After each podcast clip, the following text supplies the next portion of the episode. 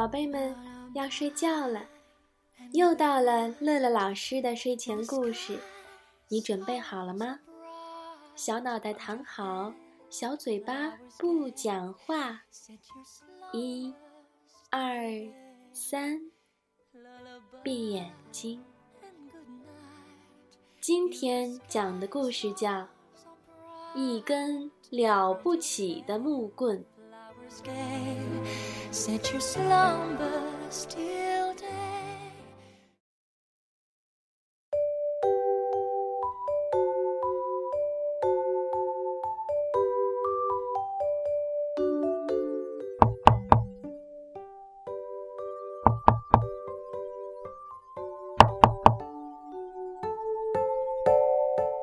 一根了不起的木棍敲开了老木匠家的门。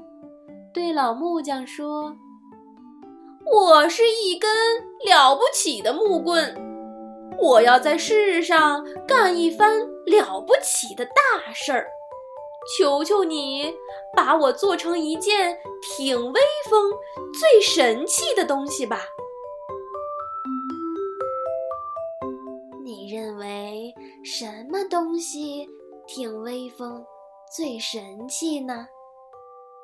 老木匠问：“这根了不起的木棍，了不起的木棍想了想，说：‘嗯，把我做成一杆枪吧。’好，老木匠就动起手来。他把这根了不起的木棍抛光，又在他的身上刻出了枪栓和扳机。”现在你已经是挺威风、最神气的一杆枪啦！老木匠把已经变成了枪的木棍放在地上，变成了枪的木棍挺威风的昂起头，很神气的挺着胸，用一只脚在地上跳着，咚咚咚。头也不回的出门去了。枪用很大的声音敲开了工厂的大门，对工人说：“我是挺威风、最神气的枪，我能帮你做点什么吗？”工人看看枪，摇摇头说：“我用钢铁制造机器。”我用棉花织布，你帮不了我的忙。哼，你这里用不上我，总有用得上我的地方。枪又咚咚咚地跳出工厂大门，来到大街上，看见有一个警察站在那儿，他跳上去说：“警察先生。”我是挺威风、最神气的枪，我能帮你干一番大事业。警察看看枪，笑着说：“我用红绿灯指挥车辆来往，让每一辆车都平安到达他们要去的地方，这就是我干的大事业。”我能找到用得着我的地方。枪又一只脚咚咚咚地向前跳去。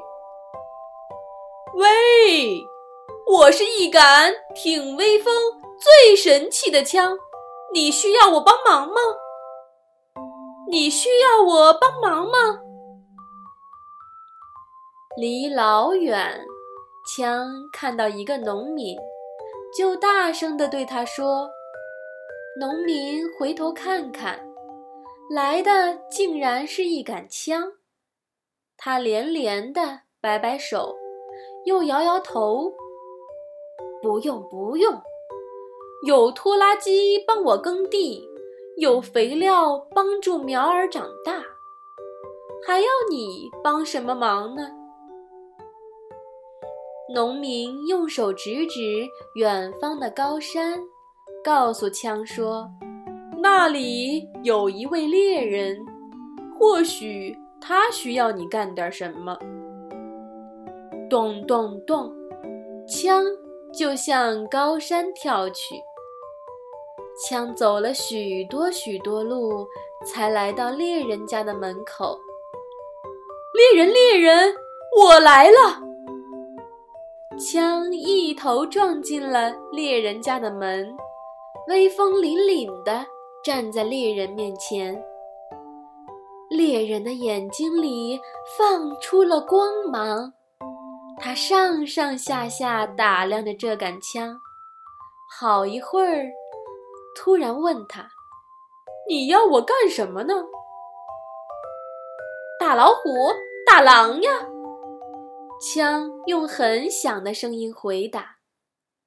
猎人忽然皱了一下眉头，说：“老虎和狼都生活的好好的，我为什么要去打他们呢？”“因为你是猎人呀！”“我已经不是猎人了。”那你当什么呢？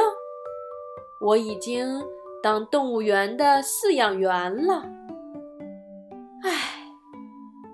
枪叹了一口气，啪嗒，一个筋头从猎人家里翻了出来。他看看东，看看西，看看南，看看北，不知到哪儿去才好。咚咚咚！有一天，幼儿园的门突然响起来，小朋友拉开门一看，都惊叫起来：“枪！枪！是枪！”哈哈，我终于找到地方了！枪“咚”的跳进门，大声问站在他身边的一群小姑娘。你们喜欢我吗？小姑娘们忽闪着大大的眼睛，齐声回答：“可我们不喜欢。”枪又接着问：“你们喜欢什么？”“喜欢跳舞。”小姑娘的声音像一支甜甜的歌儿，在幼儿园上空飞来飞去。那么你们呢？喜欢我吗？枪的声音小多了。他问围着自己身边的一群男孩：“喜欢？”男孩们齐声回答。但不等枪高兴地跳起来，男孩们又齐声地说：“可我们最喜欢踢球。”枪失望的大哭起来，而且倒在地上，再也起不来了。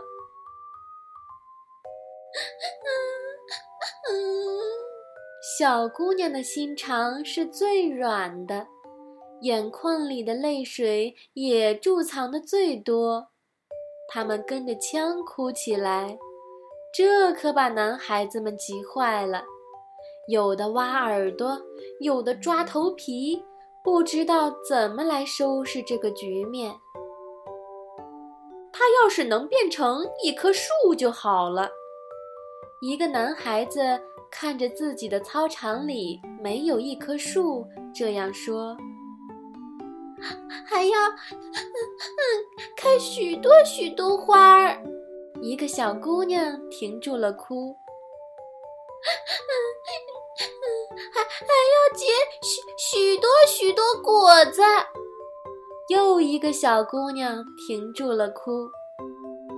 枪突然从地上跳起来，用力向泥土里一插，高兴地说：“那我就变成一棵树吧。”不一会儿，枪杆上长出了枝芽。枝芽上长出了许多许多树叶，又开出了许多许多花朵。又一会儿，花朵又结成了又大又红的果子。幼儿园的小朋友们就在树底下跳舞、踢球。他们跳累了，踢累了，团团的坐在树底下，吃着树上掉下来的果子。我现在是一棵挺威风、最神气的树，正在干一番了不起的大事业。油枪变成的树，看到孩子们这样高兴。开心地说：“不过，他的话马上被风婆婆带走了，所以树底下的孩子们谁也没有听到。”听完了故事，又到了我们读诗的时间了。今天给小朋友读的是唐代诗人。崔护的作品《题都城南庄》。《题都城南庄》，唐·崔护。去年今日此门中，人面桃花相映红。人面不知何处去。桃花依旧笑春风。宝贝，我们梦里见，晚安。